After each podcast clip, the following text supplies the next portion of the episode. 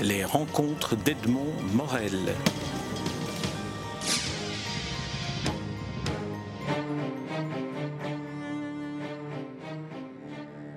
Euh, François Henrard, vous êtes le, responsable, le concepteur de, l'exposition 100 ans de radio en Belgique, qui est une exposition euh, formidable, une sorte de, voyage dans le temps. J'aimerais que vous nous définissiez quels sont les, les grands axes que vous avez choisis et pour quelles raisons. Bien, pour concevoir cette exposition, on est parti d'une idée, d'un concept qui est celui de vue à la radio. Vue à la radio tout simplement parce que la radio stimule par le son qu'elle diffuse, stimule l'imaginaire et permet aux auditeurs de se créer leurs images, les images de ce qu'ils écoutent. De par cette idée, en fait, on a commencé à voir, enfin, à essayer de déterminer quelles pouvaient être les différentes façons de recréer ces images, que ce soit en photo, en vidéo, que ce soit par des installations ou des reconstitutions. Et donc, grâce aux différents sons et archives sonores qui sont diffusés, on a pu eh bien, tenter de, mettre ça de manière visuelle dans l'expo tout au long du parcours, que ce soit un parcours historique, scientifique, ludique ou euh, visuel et artistique qui sont donc les différents axes que nous avons choisis pour la création du concept de l'exposition. En parcourant l'exposition, on se rend compte que la radio, depuis sa, création, a toujours joué un rôle très important dans tous les grands événements sociaux ou politiques ou euh, économiques de, de, la vie du quotidien. Comment est-ce que euh, la radio a évolué? Et oui, la radio a toujours été là, la radio a joué toujours un rôle très très important. C'est un des plus vieux médias, donc elle précède véritablement depuis au moins 50 ans la, télévision. Et c'est surtout le média le plus immédiat et celui en plus dans lequel les Belges accordent le plus de crédibilité et ont le plus confiance d'après de nombreuses études qui ont été réalisées notamment par le CIM. La radio donc a toujours su en fait s'adapter aux évolutions de son temps. Par exemple, quand la télévision que je viens d'évoquer est arrivée, on a cru que ça allait être la mort de la radio. Eh bien, pas du tout. La radio a su se réinventer et elle a su retrouver ben, de nouvelles émissions pour un nouveau public. Par exemple, le public jeune qui n'était pas du tout concerné par ces émissions au début. Elle a su aussi se développer technologiquement. Par exemple, l'invention du transistor qui a permis ben, une autre écoute de la radio. Et à chaque fois qu'il y a de nouvelles étapes dans la société, de nouvelles découvertes technologiques. La radio se réinvente, la radio trouve de nouvelles façons d'exister.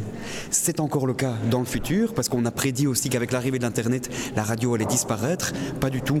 La radio va utiliser le digital pour encore une fois se moderniser, pour se mettre à la page et offrir des services qu'elle n'offre pas encore à l'heure actuelle. Par exemple, des informations sous forme d'images, des informations dans la voiture liées au GPS, etc., etc. Donc il y a de nombreuses applications, de nombreuses choses qui sont en train d'être développées maintenant, qui vont permettre à la radio, encore une fois, de se recréer et d'être un média du futur.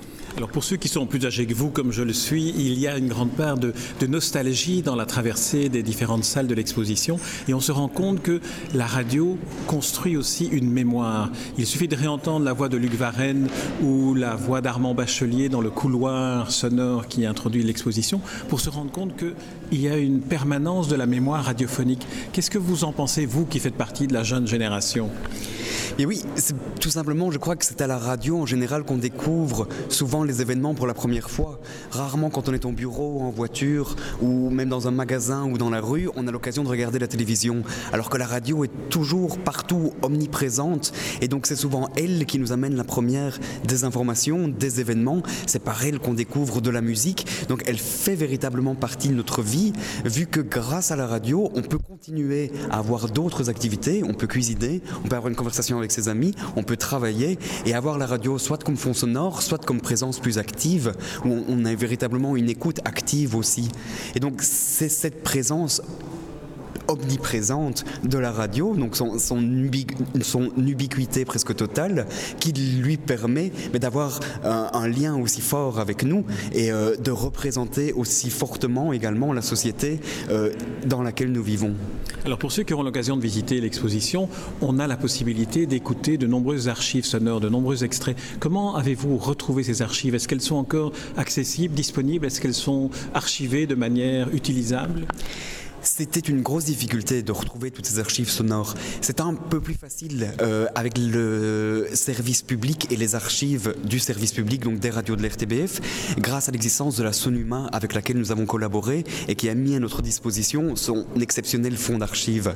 Par contre, pour les radios privées, il n'y a pas véritablement de politique d'archivage et donc les émissions sont gardées pendant un certain temps par une obligation légale, mais après sont détruites. Donc toutes les archives que nous avons retrouvées, ben, c'est grâce à des passionnés, grâce à des enregistrements personnels de gens, par exemple de, de vedettes de la radio, qui s'étaient enregistrées elles-mêmes à l'époque et qui nous ont donné la possibilité d'utiliser ces archives, ou bien tout simplement grâce à une association qui s'appelle Archives Radio, les deux au pluriel.be, qui est euh, une association, ils sont deux principalement, euh, de passionnés des radios libres principalement, donc de, des radios de la fin des années 70, début 80, qui ont conservé et qui recherchent toutes des extraits sonores de l'époque et qui les mettent à disposition en ligne pour le grand public. Merci François Henrin. Merci à vous. Les rencontres d'Edmond Morel.